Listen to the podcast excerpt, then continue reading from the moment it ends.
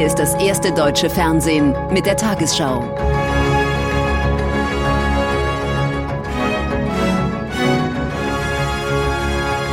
Heute im Studio Julia Nihari-Kasen.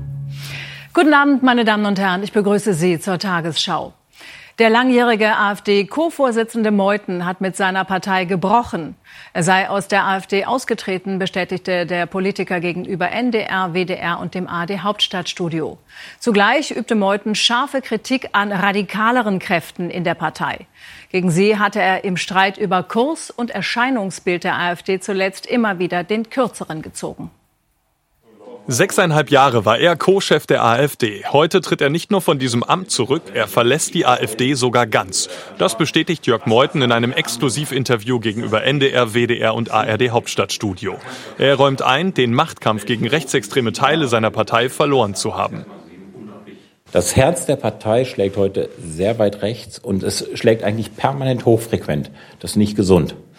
Ich sehe da ganz klar totalitäre Anklänge. Und diese Rechtsextremisten haben in ihrer Partei weiter Sagen.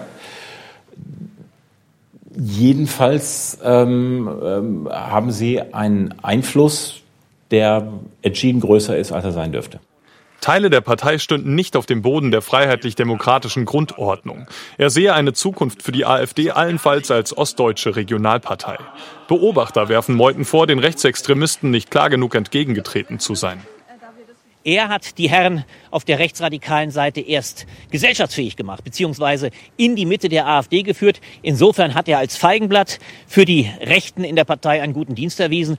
Während Meuthen seine neue Freiheit genießt, kommen die ehemaligen Parteikollegen zur Bundesvorstandssitzung zusammen. Ärgern sich über Meutens Vorwurf, das Herz der Partei schlage sehr weit rechts. Also mein Herz schlägt links, äh, wo Jörg Meutens Herz jetzt schlägt, weiß ich nicht. Das ist seine persönliche Entscheidung. Wie gesagt, äh, ich finde es sehr schade. Wir werden jetzt im Bundesvorstand die weiteren Schritte beraten. Ich denke, die letzten Tage und Wochen haben auch gezeigt, dass sich Jörg Meuthen doch ein Stück weit von der Partei entfernt hat und auch, dass auch die Partei nicht mehr vollumfänglich hinter ihm stand. Meuthen will sein Mandat im EU-Parlament behalten, weiter politisch arbeiten. Zunächst aber droht ihm noch Ärger wegen seiner Affäre um illegale Parteispenden. Das EU-Parlament wird wohl zeitnah seine Immunität aufheben und damit den Weg für staatsanwaltschaftliche Ermittlungen gegen ihn freimachen. Erst Bernd Lucke, dann Frauke Petri. Im Abgang von Jörg Meuthen sehen Beobachter nun eine weitere Häutung der AfD. Er habe mitgeholfen, die Rechtsextremen in der Partei zu etablieren. Nun könne er sie nicht mehr aufhalten. Meuthen ist weg, die Radikalen bleiben. Das weiß auch der Verfassungsschutz, der die gesamte Partei beobachten will. Die Omikron-Welle hat ihren Höhepunkt zwar noch vor sich, ist aber gut unter Kontrolle. Zu dieser Einschätzung kommt Bundesgesundheitsminister Lauterbach. Der SPD-Politiker sagte, wichtig sei, dass möglichst wenige ältere Menschen erkranken. Eine Perspektive für Lockerungen der Corona-Maßnahmen gebe es frühestens Mitte Februar oder Anfang März. Das Robert-Koch-Institut will zur Einschätzung der Corona-Lage künftig stärker die Schwere der Erkrankungen berücksichtigen als nur die reinen Fallzahlen. 190.148 Neuinfektionen wurden binnen eines Tages erfasst. Knapp 50.000 mehr als vergangenen Freitag. Die bundesweite 7-Tage-Inzidenz liegt jetzt bei 1073. Weitere Details zu den Zahlen des RKI finden Sie auf tagesschau.de. Zeugnisvergabe in Berlin. Diesmal freuen sich vermutlich auch viele Eltern besonders auf die Ferien. Kein Anruf mehr von der Schule, weil wieder ein Kind positiv getestet wurde. Omikron ist weiter auf dem Vormarsch. Der Bundesgesundheitsminister ist dennoch einigermaßen zuversichtlich. Wir rechnen mit täglichen Inzidenzen von bis zu 400.000 Fällen. Wir glauben aber, also, dass die Inzidenz dann wieder runtergeht. Knapp ein Prozent der Menschen habe sich in dieser Woche neu angesteckt, so das RKI. Die Krankenhauseinweisungen nehmen zwar zu, schwere Fälle gebe es aber bisher nur relativ wenige. Wichtig sei jetzt nicht mehr die Erfassung jeder einzelnen Infektion. Wir müssen jetzt in erster Linie auf die Krankheitslast und die Krankheitsschwere schauen.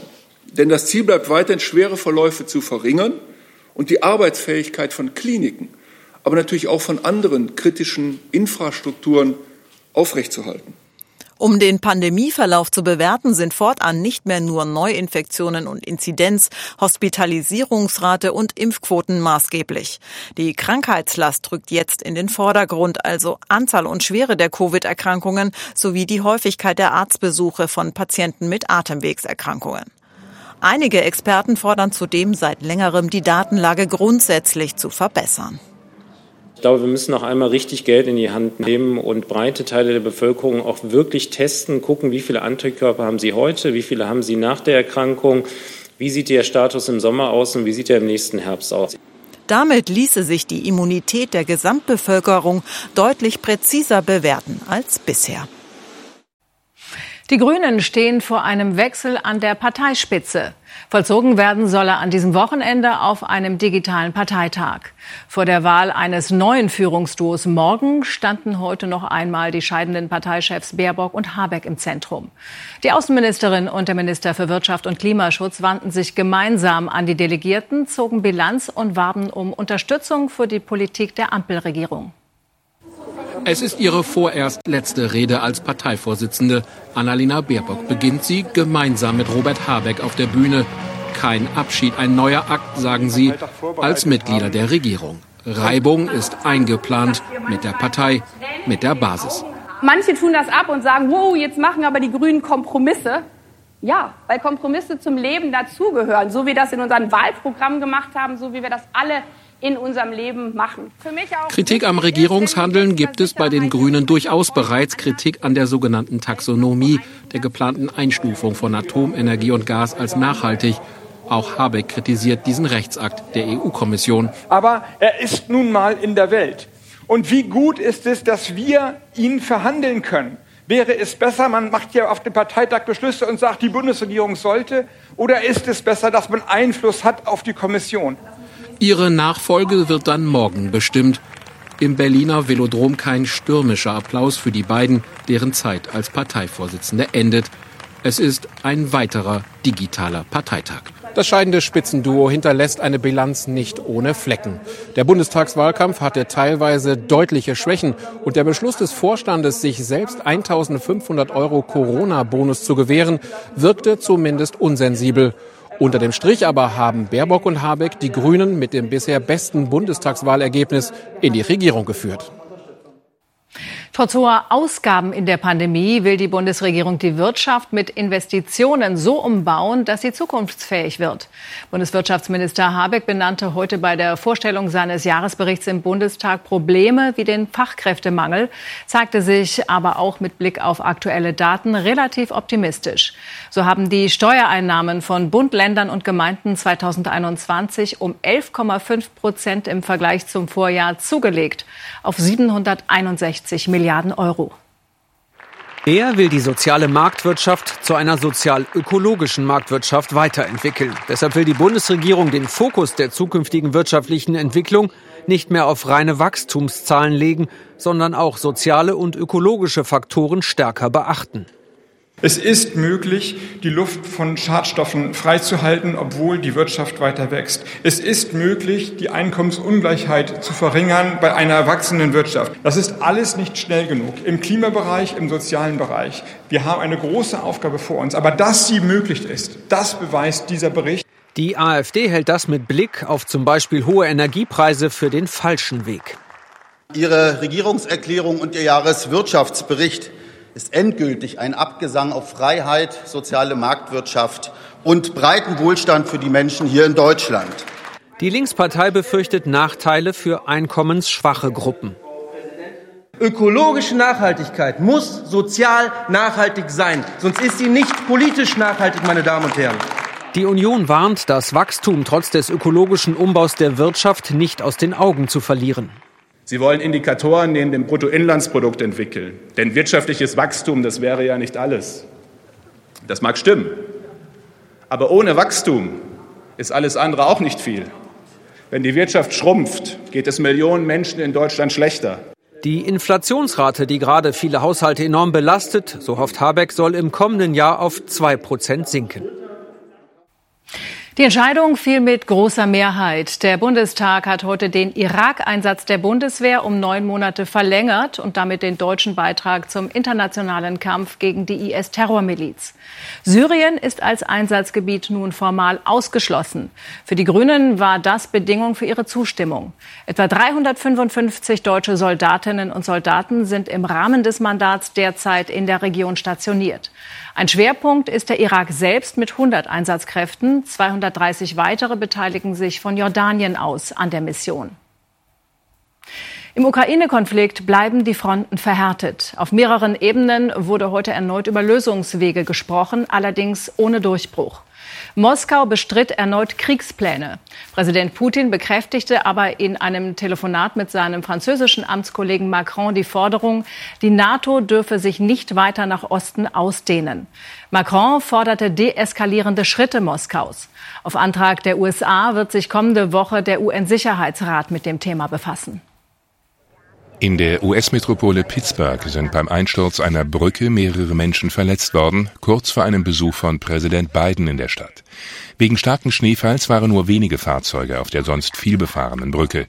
Warum die 50 Jahre alte Stahlkonstruktion zusammenbrach, ist unklar.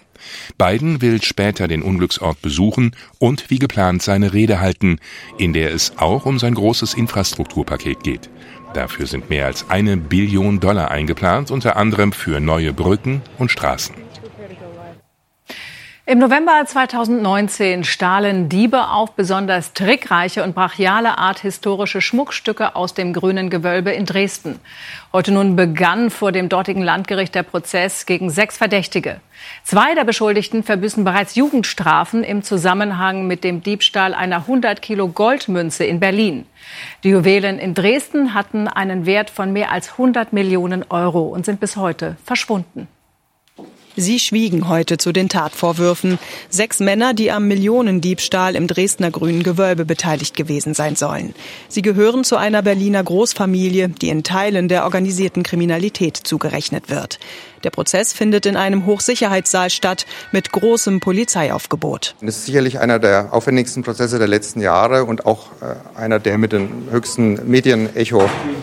Und auch in der Bevölkerung äh, stößt dieses Verfahren natürlich auf besonders großes Interesse. Und das geschah am 25. November 2019. Kurz vor 5 Uhr am Morgen brennt ein Stromverteilerkasten in unmittelbarer Nähe des grünen Gewölbes. Die Straßenbeleuchtung fällt aus. Über ein vorher präpariertes Fenstergitter gelingt es den Einbrechern, in das Juwelenzimmer zu gelangen. Dort zertrümmern sie mit einer Axt das Sicherheitsglas der Vitrine. Sie stehlen Diamanten, Brillanten und andere Edelsteine von unschätzbarem Wert. Die Täter flüchten in Richtung Berlin. Ein Jahr später kommt es hier zu ersten Festnahmen. Die Staatsanwaltschaft stützt ihre Anklage unter anderem auf DNA-Spuren am Tatort und an einem der Fluchtfahrzeuge. Von den 21 Schmuckstücken fehlt nach wie vor jede Spur. Da bislang aber keine Belege vorliegen, dass die Steine verkauft oder umgeschliffen wurden, bleibt die Hoffnung, sie wiederzufinden. Was gut sein wird im Hinblick auf das mögliche Wiederauffinden der Juwelengarnituren, ist die erneute große internationale Öffentlichkeit. Und auch das kann natürlich entscheidend dazu beitragen. Nachdem es Kritik an veralteter Sicherheitstechnik gab, wird diese gerade am grünen Gewölbe erneuert. Seit heute hat es nach pandemiebedingter Pause für Besucher wieder geöffnet. Nach 23 Jahren verlässt Mönchengladbachs Sportdirektor Eberl den Fußball-Bundesligisten mit sofortiger Wirkung. Er sei erschöpft und müde, habe keine Kraft mehr, den Job auszuüben, sagte der 48-Jährige sichtlich bewegt vor der Presse. Er beende etwas, was sein Leben gewesen sei, so Eberl unter Tränen. Fußball sei seine Freude. Viele Dinge drumherum seien das nicht mehr. Eberl war seit 1999 bei den Borussen, zunächst als Spieler, dann als Funktionär. Und nun die Wettervorhersage für morgen Samstag, den 29. Januar. Zwischen einem Hoch über dem Westen und einem Orkantief über dem Norden Europas fließt feucht milde Luft heran. Dazu wird es in der Nordosthälfte Deutschlands sehr stürmisch. Zu Beginn der Nacht gibt's im Süden Bayerns noch Schneeschauer. Später breitet sich von Nordwesten Regen aus. Morgen regnet es vor allem in der Osthälfte vom Nordwesten bis in die Mitte zunächst oft trocken, aber am Nachmittag beginnt es dort teilweise kräftig zu regnen. Dabei legt der Wind weiter zu und dann gibt's im Norden schwere Sturm, zum Teil auch Orkanböen. Heute Nacht 6 bis 0 Grad, im Osten und Süden wieder frostig. Im Südosten morgen nahe 0, im Westen bis 12 Grad. Am Sonntag wieder freundlicher. Im Norden und Osten bleibt es aber stürmisch und im Südosten gibt's noch Regen und Schneeschauer. In der neuen Woche geht es unbeständig, windig und auch etwas kühler weiter. Um 21.45 Uhr sehen Sie diese Tagesthemen. Wohin steuern die Grünen mit dem neuen Führungsduo? Karin Mioska im Gespräch mit der Kandidatin für den Vorsitz Ricarda Lang. Und Blick zurück im Zorn, warum Jörg Meuthen an der AfD gescheitert ist. Ich wünsche Ihnen noch einen schönen Abend.